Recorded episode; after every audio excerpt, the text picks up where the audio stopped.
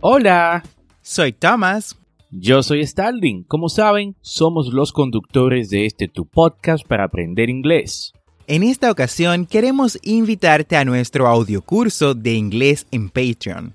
Si te gusta la idea de aprender inglés a tu ritmo, como lo haces con el podcast, por solo 10 dólares al mes en Patreon, tendrás acceso a este audiocurso de inglés premium Además, tendrás el soporte de ambos y dos reuniones al mes por videollamadas para practicar.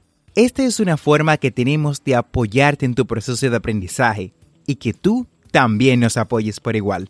Ve ahora mismo a patreon.com diagonal English Way RD y únete.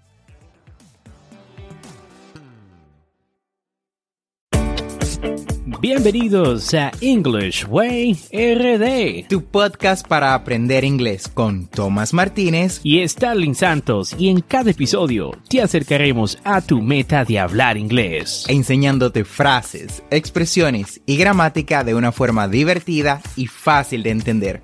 Ahora vamos a la clase de hoy. Hi Thomas, how are you doing today? I am doing terrific. How about you?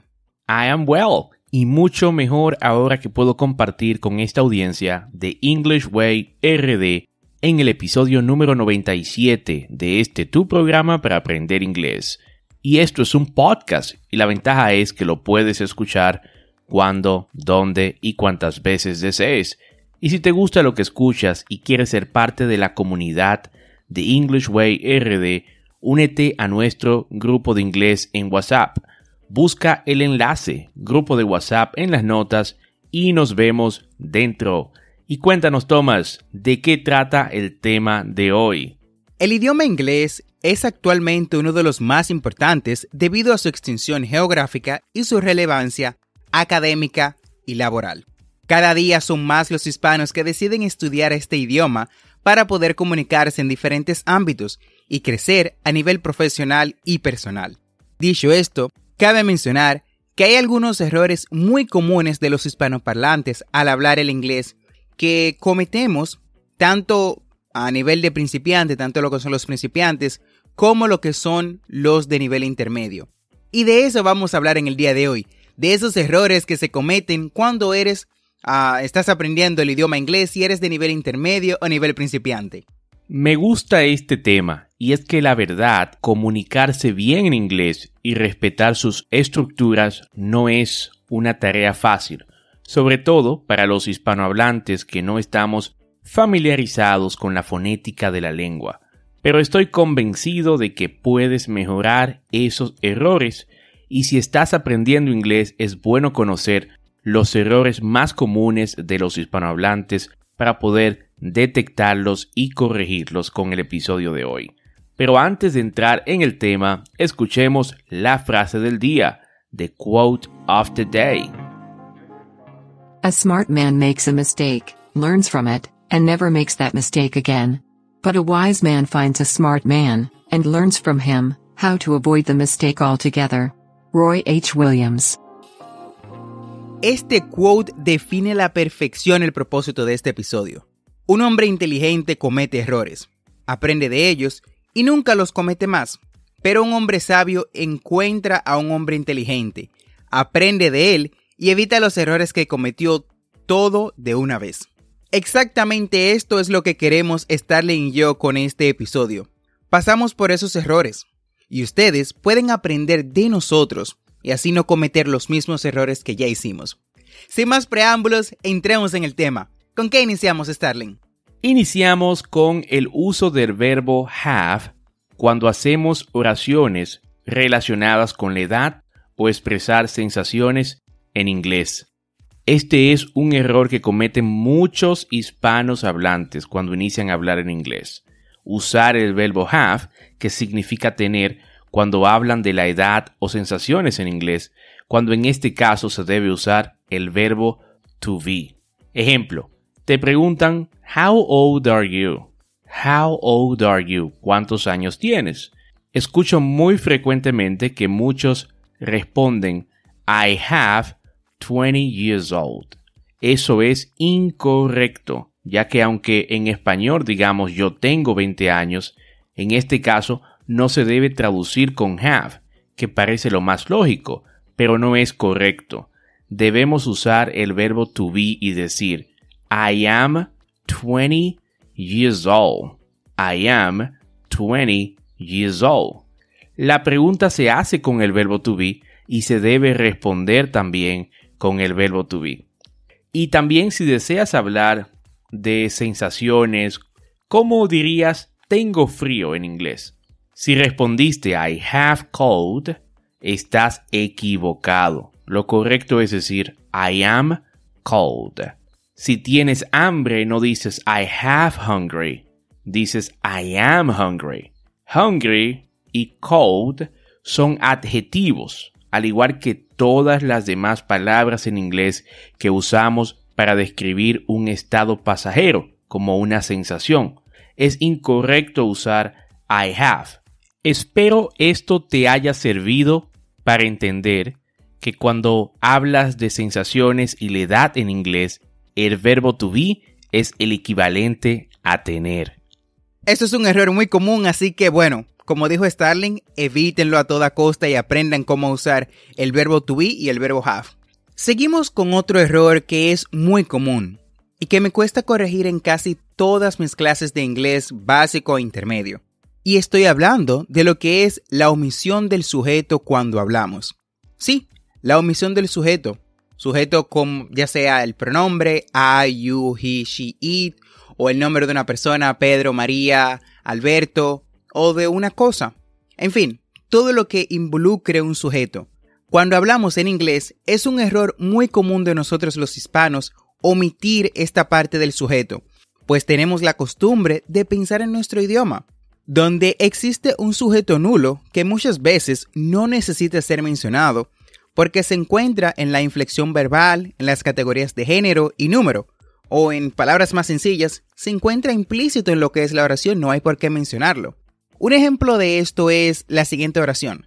Estamos caminando hacia el futuro sin signos de detenernos. Aquí vemos lo que es el pronombre, vemos lo que es el sujeto implícito en nuestra oración. Sin embargo, si lo decimos en inglés, no podemos decir walking into the future with no signs of stopping. No hace sentido, siento que falta algo. Y eso es el sujeto. La forma correcta de decirlo es We are walking into the future with no signs of stopping. Vamos, repite después de mí. We are walking into the future with no signs of stopping. En inglés, el sujeto no puede omitirse como ya pudieron notar en la oración anterior, y siempre aparecerá delante del verbo. Para evitar cometer este error, debemos de empezar a comprender la gramática y la estructura de cada lengua, sin intentar guiarnos por simples traducciones que muchas veces nos agarramos de estas para poder avanzar en el inglés. Así que comienza a pensar en el idioma en el cual estás aprendiendo, que es el inglés, obviamente. Otro error súper común es el mal uso de las preposiciones en inglés. Y es que las preposiciones son todo un problema para los hispanohablantes que aprenden inglés. Estas pueden ser utilizadas de diferentes formas dependiendo su contexto, por lo cual no tienen un uso prefijado claro para nuestra quizás comprensión. En los casos en los que los hablantes de español usan la preposición en, en en español, en, los hablantes de inglés pueden usar varias preposiciones como in, on y at. Lo más recomendable es aprender algunas de las preposiciones más importantes y sus diferentes usos para saber aplicarlas en cada situación. Entre las preposiciones más comunes están as, at, by, for, in, off, to, up, on. En las notas de este episodio te voy a dejar el link del episodio que tuvimos aquí en English Way RD relacionado con las preposiciones en inglés para que así lo estudies. Otro error que impide a los hablantes, que impide a los hispanos parlantes principalmente, que suenen mejor en inglés es la no utilización de los phrasal verbs. En inglés hay centenares de phrasal verbs que los hablantes nativos utilizan muy a menudo. Sin embargo, los hispanoparlantes suelen evitarlos, porque no existen en realidad equivalentes en el idioma español de estos términos. Los phrasal verbs se componen de un verbo y una preposición o adverbio. pueden cambiar su significado del verbo mismo. O sea, generalmente el verbo con, el que se combinan y la preposición suelen dar paso a algo totalmente diferente que no tiene muchas veces nada que ver con el verbo original. Para evitar cometer errores al momento de hablar y especialmente cuando intentamos comprender el mensaje de otro, es mejor conocer algunos de los más importantes phrasal verbs y asimilarlos a través de la práctica. Entre algunos de los más utilizados encontramos come back, volver, eso es volver a algún lugar. Come back. También tenemos break down, dejar de funcionar, romperse o dañarse. Break down. Continuamos con run away, escaparse. Run away. De igual forma tenemos get out. Sí, como la película, que es básicamente evitar hacer algo. También puede significar o ah, puede utilizarse para salir, o sea, ordenar a alguien que salga de un lugar. Get out get out. Y por último tenemos turned out to be, lo cual se traduce a algo como resulta ser o tener razón.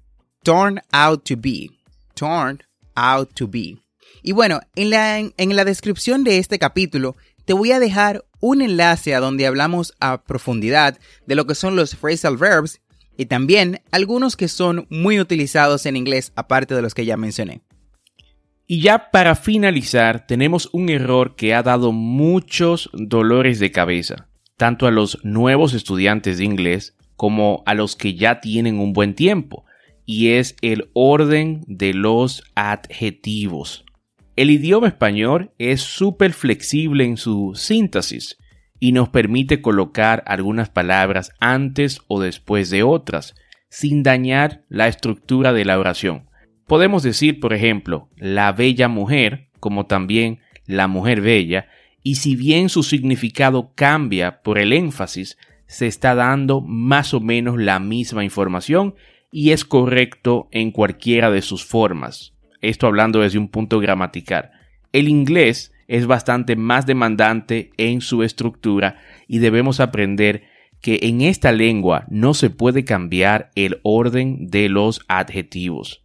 Estos van siempre antes del nombre al que modifican. Por ejemplo, The White House sería la forma correcta.